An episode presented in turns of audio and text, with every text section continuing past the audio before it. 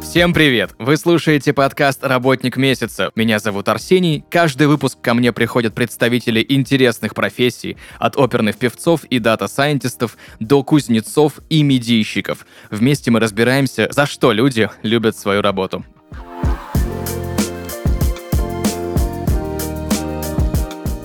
И сегодня в подкасте «Работник месяца» шеф-повар Дарья Щетинина. Дарья, привет. Здравствуйте. Первый у меня к тебе вопрос. Чем шеф-повар кардинально отличается от просто повара? Уровнем обязанностей, наверное, Мгм. их э, разнообразием. Простой линейный повар, он просто готовит по технологичкам. Мгм. То есть вот он стоит, обрабатывает продукты, делает заготовки, выходит чеки, он их по ТТКшкам отдает. ТТКшка Мгм. это технико-технологические карты, в Мгм. которых прописан э, вес каждого ингредиента и вес каждого полуфабриката, которые в совокупности дают блюдо. Мгм. И полностью технология приготовления. Соответственно, блюдо может состоять не только из э, сырых ингредиентов, но и из полуфабрикатов, которые до этого этот же повар приготовил, или его Мгм. коллеги в другом цеху. Соответственно, также повар принимает заявки, которые приезжают, ну, то есть продукты приехали, он их принимает, подписывает накладные, накладные передает бухгалтерию и так далее. В то время как шеф-повар занимается и закупками, и заявками, и разработкой ТТК, и э, контролем э, отдачи блюд в идеале, да, и Мгм. обучением су-шефов, линейных поваров. По-хорошему должен заниматься еще какой-то медийной нагрузкой, да, то Мгм. есть как-то рекламировать а, заведение, рекламировать себя, и еще куча и куча всего, быть идеологическим наставником, то есть быть психологом, потому что общепит это не автомат Калашникова, все мы люди, все мы человеки, и Мгм. даже самый опытный повар может прийти в плохом расположении духа и что-то сделать не так, или у него семейные проблемы, Мгм. или у него проблемы в личной жизни. И их тоже необходимо, всех своих ребят в команде, потому что Мгм. хорошего шефа отличает команда,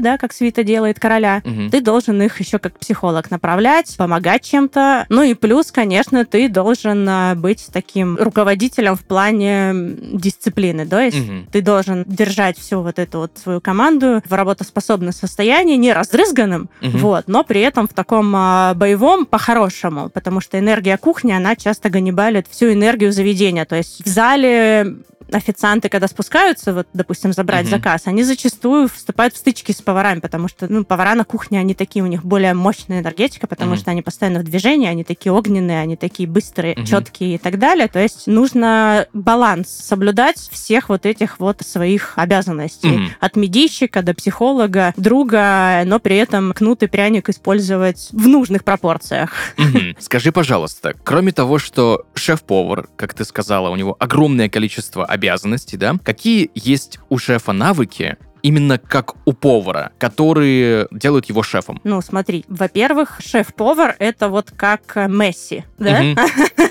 Или как Феррари. То есть шеф-повар обязан быть техничным. Шеф-повар, он не может быть шефом на бумаге. То есть он не может быть шефом, который просто где-то что-то придумал и написал эту технологичку и отдал. То есть шеф, он априори предполагается, что он обладает большей техничностью, чем все линейные повара. У нас с моим сушефом была такая шутка, у нас как-то была смена новогодняя, у нас все ребята выбыли, там, кто заболел, кто Мгм, там мгм. еще что-то, кто отпросился до этого. И, в общем, мы получилось, что мы вдвоем. А у нас просто заготовок ноль, у нас чеки лезут каждую секунду, и мы вот э, уже просто на технике, да, Мгм. мы уже на скорости просто настолько это раскидываем, мы шутили, что мы как Барамир из э, «Властелина колец», когда орки в него э, эти все копья и стрелы мечут, а он до сих пор отбивается. В общем, вот, вот, вот мы такие, да, то есть ниндзяга — это абсолютно точно и шеф, и сушеф, э, и старший повар, то есть чаще всего это люди с определенным уровнем техничности. Мгм. Я знаю, что у шефа всегда свой набор инструментов. По-хорошему, у каждого уважающего себя повара Мгм. должен быть свой набор инструментов, потому что вы же, когда, допустим, на свадьбу фотографа приглашаете, не выдаете ему фотоаппарат. Логично. Ну, ты сними, пожалуйста, вот тебе, кстати, мыльница, вот э, пом- помыли руки.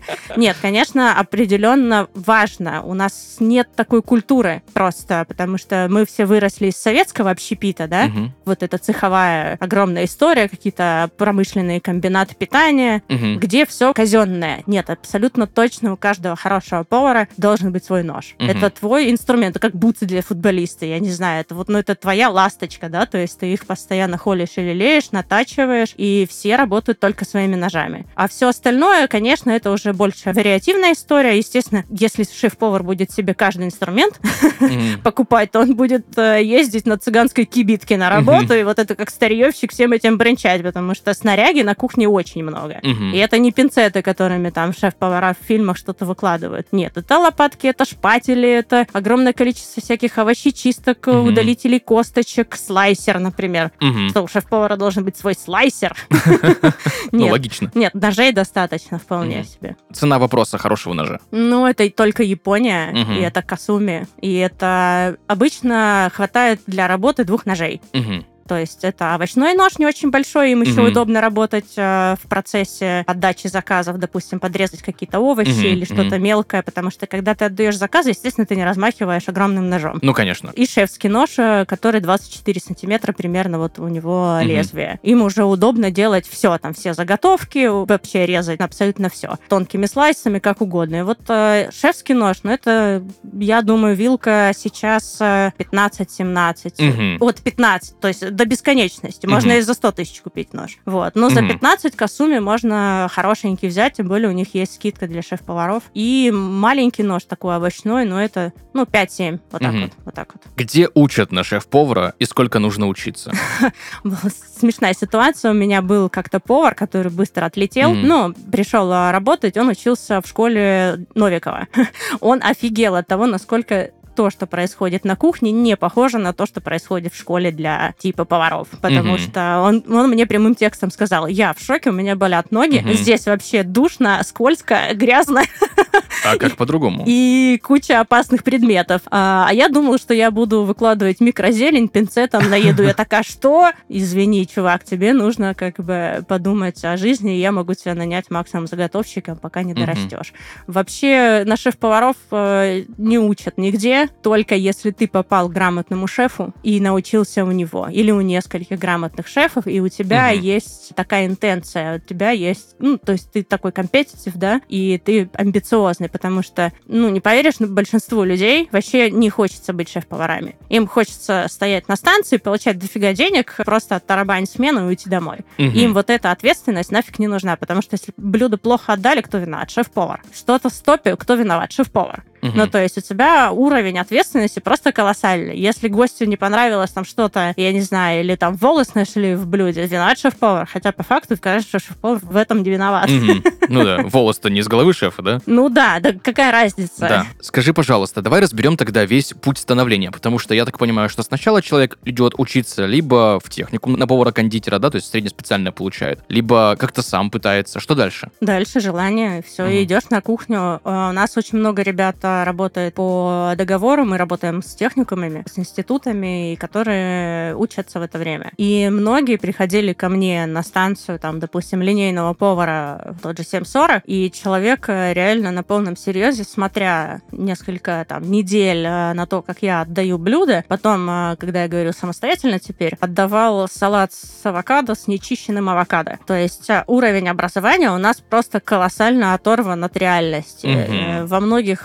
шарагах, да, назовем Мгм. это так, до сих пор готовят по сборникам рецептур 70-х годов. Очень крутой парнишка у меня работал, э, молодой, но очень толковый. И Мгм. прям такой, вот ему прям интересно, и он горит, и он в это время еще тоже учился, уже были выпускные какие-то у него курсы в его э, институте. И ему поставили четверку за какие-то практические задания, занятия, потому что он не выложил пюрешку через кольцо. Про- Серьезно? Он сделал красивую подачу, как, как мы делаем в баре, да, там Мгм. современную, украсил, там все сделал прикольно, перетер до идеального состояния. И ему поставили 4, а не 5, потому что он не воспользовался кольцом. Ну, кто сейчас выкладывает пюрешку через кольцо? Его это так бомбануло. Он ходил, а он такой, ну, ответственный, а люди ответственные и требовательные к себе, а они обычно и к другим требовательные. Мгм. И он поэтому бесился на эту вот свою преподшу какую-то училку, что вот она вот так вот ему обрезала крылья по факту. Слушай, но 70-х годов методички, тогда же были и другие продукты. Конечно, и, ну, все всё было, другое. и технологии были другие. Более того, на данный момент э, та же технология сувид не особо э, легальна по нормам нашего пищевого производства, потому что это не готовка при 100 градусах. Мгм. И насколько она легальна. Или тартары. Тартары вообще не вписываются сейчас в наши нормы. По, по факту тартар это типа такой ребел блюдо, потому Мгм. что если это где-нибудь э, на каком-нибудь... Ну, блин, в магазинах же не продаются тартары. Никакой Мгм. технолог советской закалки не скажет, ой, да вы что, это же нельзя, это же сырое мясо, вы же все заразитесь бычьим цепнем, там, я не знаю, сибирской э, лихорадкой, и, все, и помрете. Что-нибудь с этим делается сейчас? Насколько мне известно, некоторые нормы действительно становятся получше, но я думаю, что это процесс, который будет длиться очень долго. Почему так? Как думаешь? Да потому что никто сильно не углубляется в то, насколько общепит изменился. По Мгм. факту те, которые сидят там где-то там на верхах, на местах, они, ну, оторваны от реальности. Мгм. Хотя сами вроде ходят, да, по ресторанам. Я думаю, что это просто вопрос амортизации, вопрос времени. Мгм. Вопрос того, что необходимо доносить какую-то информацию. Не так много людей, которые готовы быть рупором, да, вот этой вот новой пищевой индустрии российской. Но в защиту скажу, что, в принципе, за рубежом никто не заморачивается, и никто не работает по технологичкам, например, Мгм. по ТТКшкам. То есть такого учета и такой стандартизации того, что уходит с кухни, да, в зал или уходит на прилавок, как у нас нигде нет. То есть есть и плюсы, и минусы. Просто раньше заведения строились как? Строился ресторан как комбинат. Это не- невозможно, чтобы это была часть какого-то там, я не знаю, здания. В основном строились отдельные здания. Мгм. И, естественно, там сразу строили и цех для мытья и битья Мгм. яиц, вот это вот Мгм. все, что, кстати, сейчас упразднили. Например, муку необходимо просеивать в отдельном помещении, потому что, когда просеешь муку, она электризуется, и очень большая взрыва и пожары опасны. Мгм. Это действительно так, то есть это имеет место быть, и это не пустые домыслы. Но кто, какой сейчас ресторан может, или какое-нибудь среднее там кафе или барчик позволить помещение? Просто при плановой экономике было все равно, деньги выделялись. А сейчас Мгм. как? Когда строится ресторан, как можно больше посадок в зале должно быть, чтобы Конечно. как можно больше гостей село. А на кухне обычно все жопами бьются, потому что, ну, типа, ну, пускай гости сидят с комфортом, Да. а кухню давайте сделаем, ну, поменьше, чтобы было побольше зал у нас. Мгм. Вот такая вот история. Есть фильм про основателя сети фастфуда, самый популярный на планете, да, на букву М, которая очень вкусная. И, И точка. И точка. Про Рэя Крока. И там есть э, сцена, где братья-основатели рисовали мелом, ну, просто на асфальте, кухню будущую, оптимизируя процессы, чтобы вот максимально все должно было быть удобно. Это везде? Ну, практически мы не так далеко ушли, но сейчас э, сначала, конечно, все это на бумаге замеряется, а потом уже в э, программах, если у вас Мгм. есть дизайнер, да, который занимается вашим заведением, он обычно и кухню просчитывает Мгм. по-хорошему. Но в, в первую очередь это вопрос э, шефа, потому что шеф э, знает эргономику кухни, он понимает, где будет раздача, где как люди разойдутся, Мгм. где как будут ящики открываться, где будет удобно взять, где будет стоять посуда. То есть это тоже очень важные моменты, потому что когда ты приходишь куда-то и работаешь там поваром, ты в запару, когда очень много чеков, а запары в некоторых заведениях могут длиться с утра и до вечера, ты очень много тратишь э, времени в тупую на какие-то неэргономично устроенные вещи. То есть э, по факту нужно каждую свою смену осмыслять так, что мне было удобно, что было неудобно, где что переставить, перевесить или переделать. И когда ты откроешь новое заведение, по-хорошему ты весь этот опыт учитываешь и делаешь сразу как Мгм. хорошо. Но, естественно, потом амортизация имеет место быть, потому Мгм. что обстоятельства могут измениться. Мы можем задумывать одно, а выстрелить другое, да, Мгм. то есть где-то нужно больше места, где-то нужно меньше, но однозначно продумываются все там вытяжки, коридоры, зоны, где можно ходить, зоны, где можно будет комфортно всем разместиться, чтобы никто никого там под локоть не бил, когда человек режет, например. Бывают ли ситуации, когда шеф-повар уходит из ресторана, нанимают другого шеф-повара, он приходит и говорит, так, вот эту кухню все надо переделать. Всегда так бывает. По факту, если один человек уходит, то неспроста. Ну, если бы все было хорошо, он бы не ушел. Ну, потому что новая метла по-новому метет. А, Потому что невозможно работать с кайфом, а, с э, наследием а, не очень удачным от предыдущего претендента. Но обычно это не так быстро происходит. Мне понадобилось долго долго, достаточно больше года времени, чтобы э, выйти на достойный уровень э, в место, где я пришла работать, да, то есть избавившись от Мгм. каких-то неудобных, э, нехороших э, и невкусных э, блюд предшественников. И это же Мгм. не только блюда, Мгм. это же вся материально-техническая база, это же еще остатки. Мгм. Ну, ты, допустим, предыдущий шеф там забивал на маркировку, и ты открываешь морозилки и не понимаешь, что это за куски, чего, где и как Мгм. лежат. Мгм. Потому что если они не подписаны, дата на них не промаркирована, и ты не понимаешь, что это, тебе нужно все это что, списать. Тебе нужно навести везде полный шмон, провести как бы осмотр оборудования, сколько Мгм. работают холодильники. То есть там э, у шефа же еще огромное количество работы невидимой такой, Мгм. да, то есть это обустройство. Это холодильные камеры, это там очень много техники на кухне, и она постоянно еще и ломается. Поэтому еще необходимо следить за электрикой, чтобы нагрузки на линии были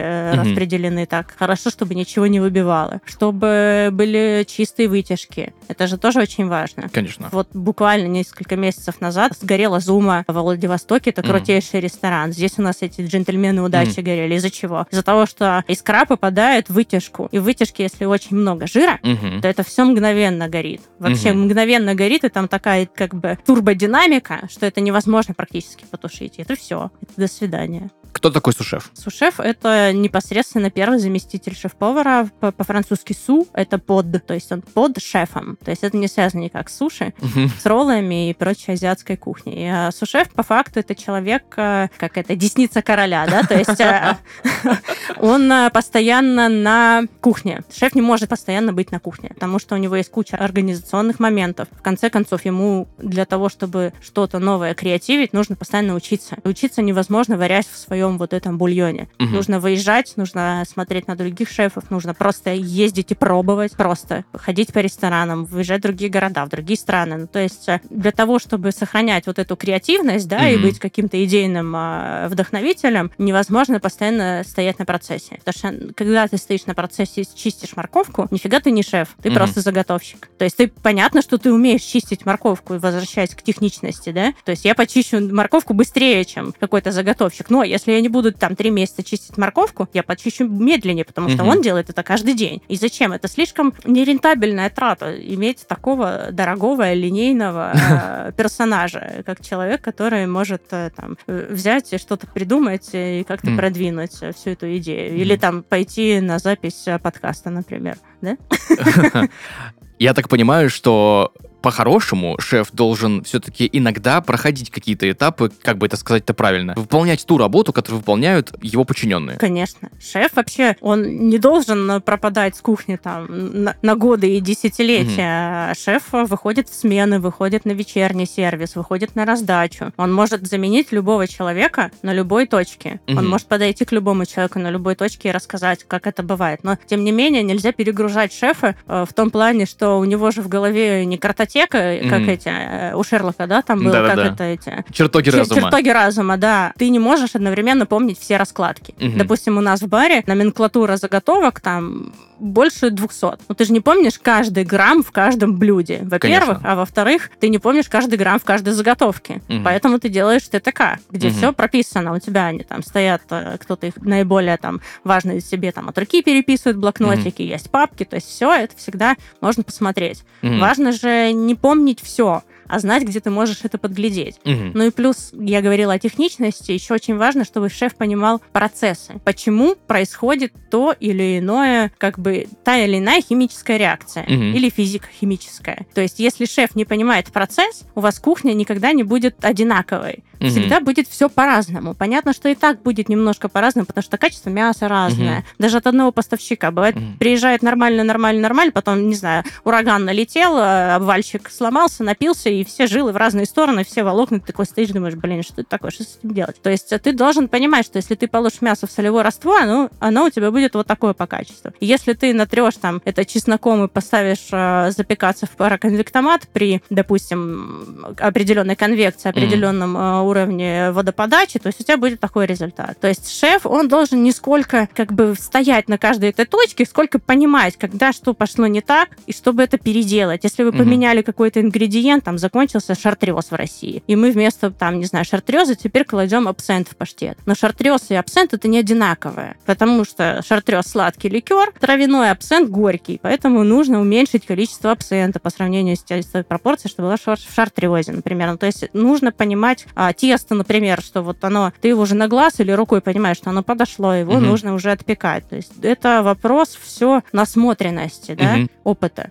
Скажи, пожалуйста, может ли шеф быть кондитером? Конечно. Ну, то есть почему бы нет, да? Ну, а если ему интересно, ну, то есть он может отдельно mm-hmm. как уйти в кондитерку, да? Я знаю шефов, которые стали барменами. Mm-hmm это похожие все очень смежные истории, просто интересно стало, и они там ушли в барменство, например, или ушли в кондитерку, или кто-то сказал, типа, я буду делать только узбекскую кухню. Угу. Why not? Повар-технолог — это еще одна обязанность шефа, или это разные люди? Ну, предполагается, что любой шеф владеет знанием написания ТТК, технологических карт, угу. и, соответственно, владеет технологиями. То есть, да, он может на вскидку, на взгляд быстро, бегло понять, что в этой технологии идет не так, и всегда угу. может рассказать, почему мы используем то то-то или то-то. Угу. Ну, например, там, не знаю, спрашивает там какой-нибудь стажер, а вот medium well, это какая температура? Или там medium какая? Mm. А как это сделать? И ты, естественно, mm-hmm. уже просто рассказываешь, как это все работает.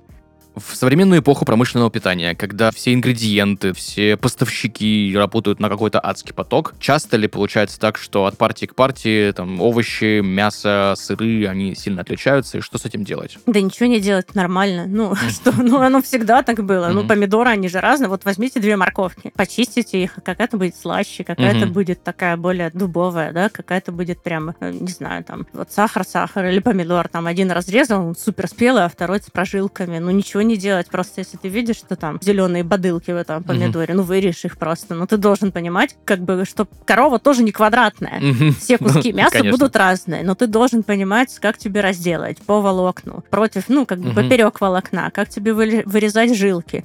Или если ты будешь это долго томить, то какие-то жилки можно оставить. Угу. Или ты потом, если будешь это замораживать на тартары, перерезать, тоже какой-то жирочек можно оставить. Нужно понимать конкретную цель и угу. кон- конкретно технологию достижения достижения этой конкретной цели. Вот и все. Есть огромное количество фильмов про кулинарию, про кухню, да, вот есть там фильм «Шеф» с Брэдли Купером, есть наш сериал «Кухня». Все так, как показывают в кинематографе? Все очень по-разному. Угу. Мне очень понравился из последних э, фильмов, называется «Точка кипения». Угу. Вот реально, вот абсолютно то, что происходит в ресторане, вот там показано. Плюс он еще снят одним кадром. Это mm-hmm. очень здорово, очень зрелищно, и все очень круто там играют. Без перегибов, без истерик. Это действительно э, жизнь шефа и жизнь ресторана за один вечер. Очень всем рекомендую, потому что все-таки какое-то супермассовое кино, оно такое, играет на стереотипах. Mm-hmm. Правды там ровно столько же, сколько правды в любом стереотипе. Просто mm-hmm. на каком-то общественном а, устоявшемся мнении мы это все обыгрываем, а конкретных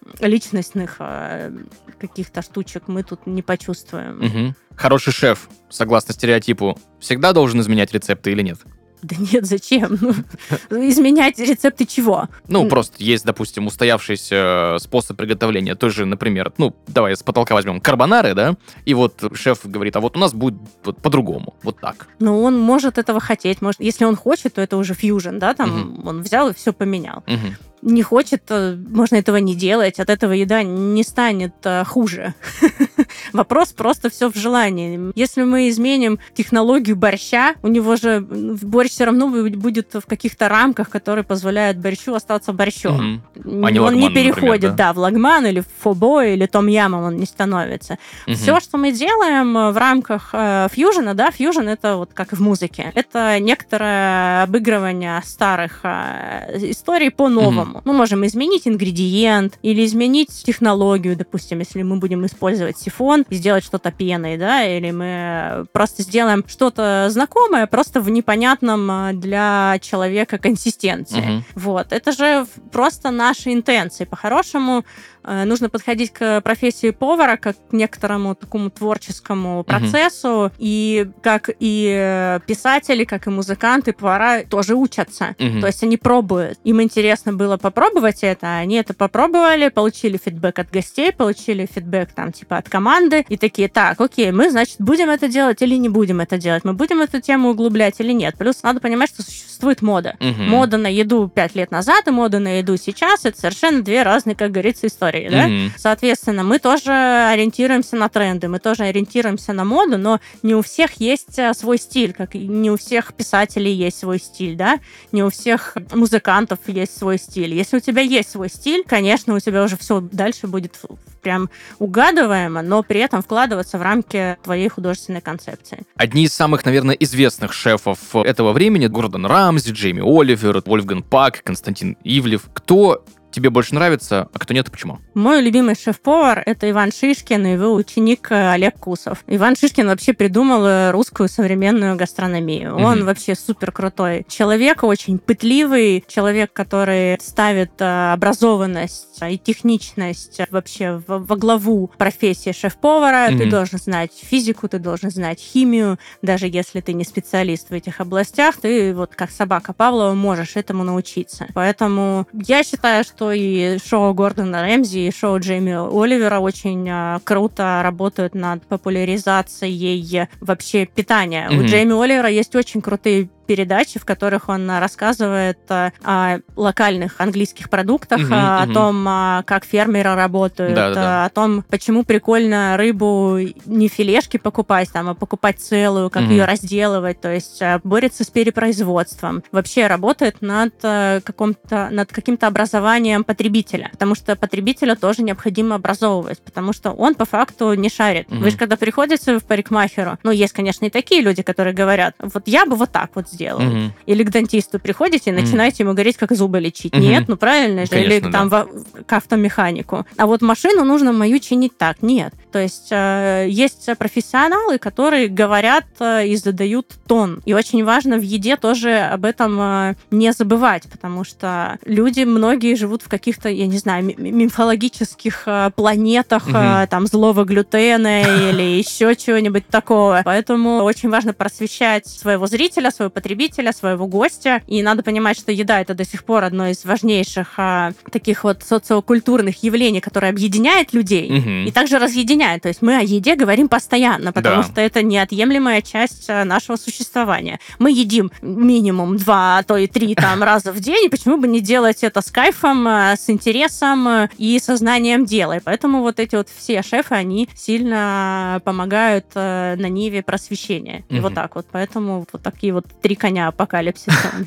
Ты что-нибудь брала себе на вооружение у известных шефов? Блин, очень много. На самом деле есть гораздо большее количество шефов, которые занимаются просветительством. Есть очень много программ сейчас на YouTube, там, где гастрономические журналисты ездят по разным странам. Мгм. Там тот же Марк Винс, очень крутой э, чувак, и едят там э, с разный стритфуд или готовят какой-нибудь, допустим, сенегальский джелов, да, Мгм. там в- в- где-нибудь просто с какой-то сенегальской тетушкой, и это вот типа плов такой э, с морепродуктами. Ты постоянно в этом поиске, то есть ты постоянно, вот у меня в телефоне записная книжка, в которой я постоянно записываю там, типа, а что если сделать карбонару с ациви, или пасту, типа, просто сделать там курицей, орехами а грузинскую, то есть ты Мгм. постоянно что-то вот где-то выхватываешь и пытаешься это как-то у себя тоже встроить в какие-то свои будущие блюда. Это Мгм. нескончаемый процесс, это всегда происходит, ты можешь просто идти по улице что-то увидеть, а, и тебя это захватит, или это просто где-то попробовать что-то, и, или купить что-то новое в магазине. У меня Мгм. вообще есть такой челлендж, а, я стараюсь каждую неделю пробовать что-то новое. Будь это какой-нибудь тропический фрукт, или просто соус какой-то из магазина, Мгм. или просто чипсы какие-нибудь, Мгм. ну, потому что всякий джанк, он же играет на суперусилителях, э, и интересно, как это можно встроить в какие-то другие Мгм. истории. Поэтому постоянно, ты постоянно где-то что-то подмахиваешь. Это сто процентов.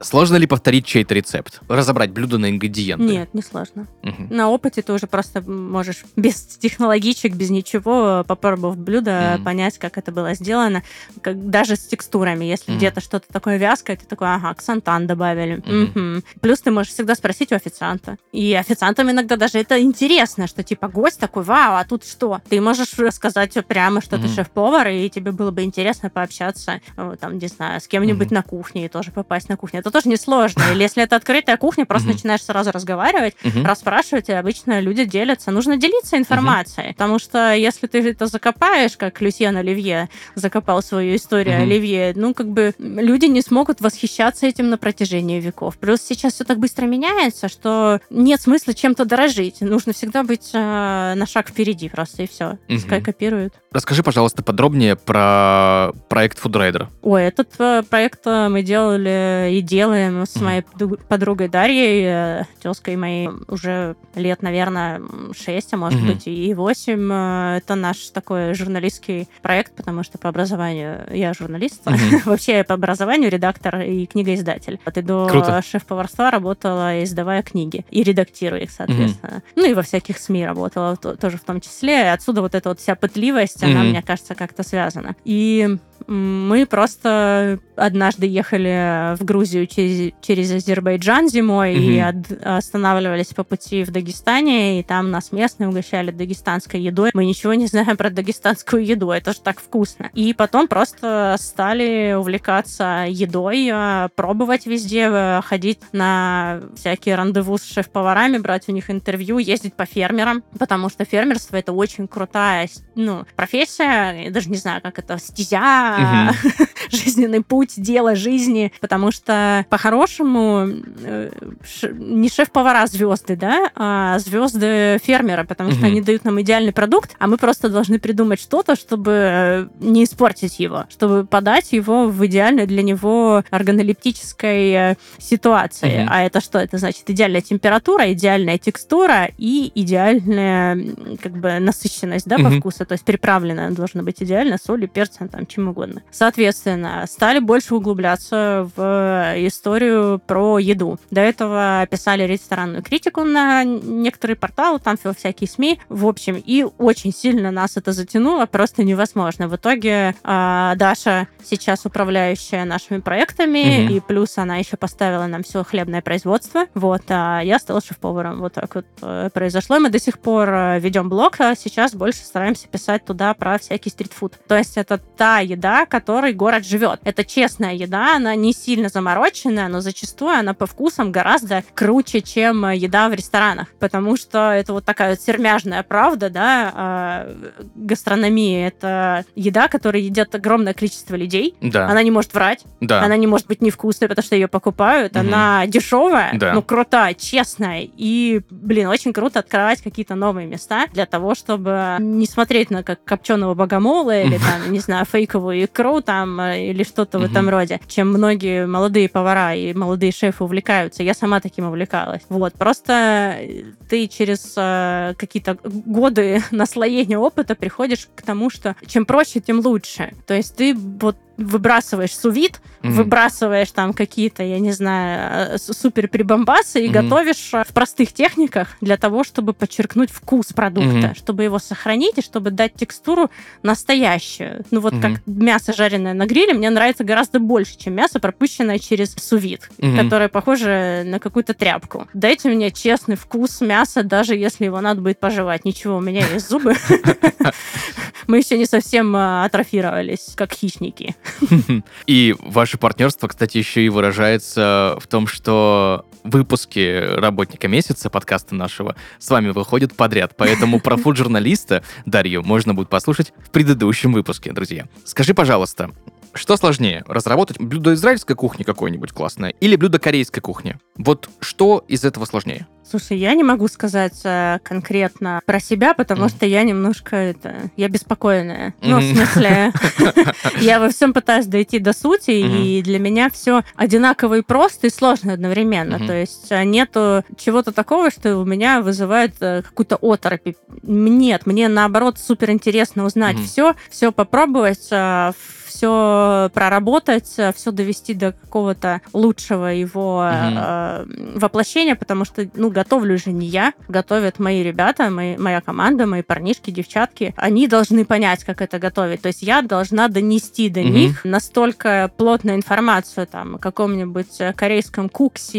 или израильском а, хумусе с фалафелем, чтобы они понимали текстуры, температуры, чтобы они понимали, как это на соль, потому что тот же хумус, например, его сложнее сделать, чем Мгм. собрать какое-то азиатское блюдо, потому что ты должен чувствовать, сколько тхины там, сколько лимонного сока, сколько чесночка. Да, это все есть в технологичке, но нут тоже разный. И ты должен уже взбивая это, пробовать и сказать, так, все, вот теперь идеально, все, фасуем дальше в работу. А чем работать, допустим, с той же самой корейской кухней, в которой очень много э, зависит на усилителях вкуса. Мгм. Ну, то есть э, они не страшные, они вас не убьют и не съедят вас изнутри. Но а, в соевом соусе много глутамата натрия. Во всех корейских соусах много глутамата натрия. То есть это по-любому будет вкусно. То есть мы в нашей корейской точке больше работаем над качеством мяса, например. Мгм. Чтобы у нас всегда было хорошее, классное мясо, хорошо обработанное, замаринованное, чтобы это не был пучок хрящей, да? Это чтобы оно было мягкое, классное по текстуре. Или стараемся там с кимчи заморачиваться. Мы Мгм. сами делаем кимчи, и вот сделать кимчи сложнее, Мгм. чем собрать э, блюдо уже из готовых ингредиентов. Ее нужно правильно заквасить, чтобы она была и соленая, и кислая, чтобы она не перестояла, чтобы она э, на ней не появилась плохая плесень. Мгм. Вот, то есть нужно понимать процессы. И вот процессы квашения, да, или э, ферментирования, или процессы, которые связаны с тем, чтобы сделать э, вкусные вот эти все овощные ближневосточные пасты, там еще специи есть. Специи Мгм. тоже нужно понимать. То есть нужно донести до рядового человека, который этим занимается, как бы прикол этого блюда, чтобы Мгм. ему было самому вкусно. Чтобы он такой, не фу, я делал какой-то веганский жижан. То есть, ну, просто часто отношение к хумусу именно такое, что, типа, это что-то, а, как будто картон ешь еще неприятный по Нет. текстуре, но хумус это великолепная еда, я обожаю хумус. Он взбитый, он ореховый, он Мгм. сливочный, он прям вот, он тает во рту, и он так насыщает твой рот, твою ротовую полость своими вкусами, что такой, вау, дайте, пожалуйста, еще и оливковым маслицем, и там за отаром посыпать. То есть человек должен понимать, что он не делает какую-то э, шляпу, Мгм. он делает вкусную закуску, он должен сам другим уметь это рассказать. Типа, Мгм. возьмите наш хумус там гостям тем же самым, потому что он вкусный, это наша гордость. И вот такое подкупает, когда ты приходишь в заведение, говорят, попробуйте, вот это наша гордость, это наши запеченные баклажаны, да, Мгм. там с крем-сыром, там со специями. То есть э, вопрос в том, чтобы вдохновить людей. И тут они будут, э, одни вот у нас ребята, они там супер фанаты кимчи, там, у Мгм. меня старший повар на Корее, он просто, он, Даш, попробуй, вот это мы сейчас редьку замариновали, вот, ну, не замариновали, Мгм. заквасили, потому что маринование и квашение это разное. В общем, люди должны быть passion, чтобы у них Мгм. тоже вот, вот это вот сложнее, чем территориальная принадлежность блюда. Чтобы люди, ну, у нас тоже была в баре такая смешная ситуация, э, пришел мужчина с мадамой со своей, ну, видимо, такой подпил уже и говорит, знаете, а у вас вот тут пюре картофельное, оно типа роллтон разводное или вот что-то такое, типа не настоящее. Официант спускается вниз на кухню, говорит, Сань, тут гость говорит, что это ты роллтон развел, а не пюрешку сделал. Повар такой, капец, это мое вкусное пюре, я его обожаю, там вот Мгм. это вот так. Скажи вот этому гостю, что спорим на 5000 рублей, что я сейчас за полчаса ему точно такое же сделаю. То есть вот насколько человек э, как бы готов отстаивать то, что он Мгм. делает. Потому что, ну, если, если ему это пюре не нравится, если оно невкусное, там, Мгм. типа, и ну, отвали сделано, он скажет, ну и ладно, там, ну и пускай гость, ха-ха, ну, скажи ему, да, пюрешка, ну, доширак. Вот, ну, то есть, э, скорее, сложность не в том, чтобы придумать блюдо, а придумать, э, э, вдохновить им других людей и сделать так, чтобы они его не испортили, естественно, Мгм. тоже. И понимали тоже эти процессы. Потому что когда они в потемках вот так вот, э, как эти слепошарики, тыкаются, ну, типа, как они могут отдать это блюдо одинаковым 10 хотя бы раз? А если это 100 раз, там, тоже блюдо у нас в какие-то, допустим, на фудмаркете, какие-то входовые дни, там, можно отдать, там, 200 раменов, например. Если они не понимают, как оно работает, Мгм. что бульон испаряется, он становится более концентрированным, его нужно пробовать среди дня, разводить там водичкой, бульончиком, или там добивать там сахаром или какими-то приправами. То есть, если они этого не поймут, они будут просто фигачить из кастрюли, и он будет вот, вот постоянно разный. То есть утром он будет один, вечером он будет другой. Но, конечно, действительно так тоже будет. То есть фобо утром и фобо вечером будут разные, например, если вы фобошные пришли. Мгм. Потому что если он варится до вечера, он более концентрированный. Мгм. Вот и все, да. Любителям менее концентрированного приходить утром. Да, да. Самые частые ошибки новичков какие? Блин, ну, Это как водить машину. Я просто сейчас вот начинаю водить машину. Ну, на, своем опыте ты уже потом понимаешь. Главное всегда быть, э, как бы проводить редактуру себя.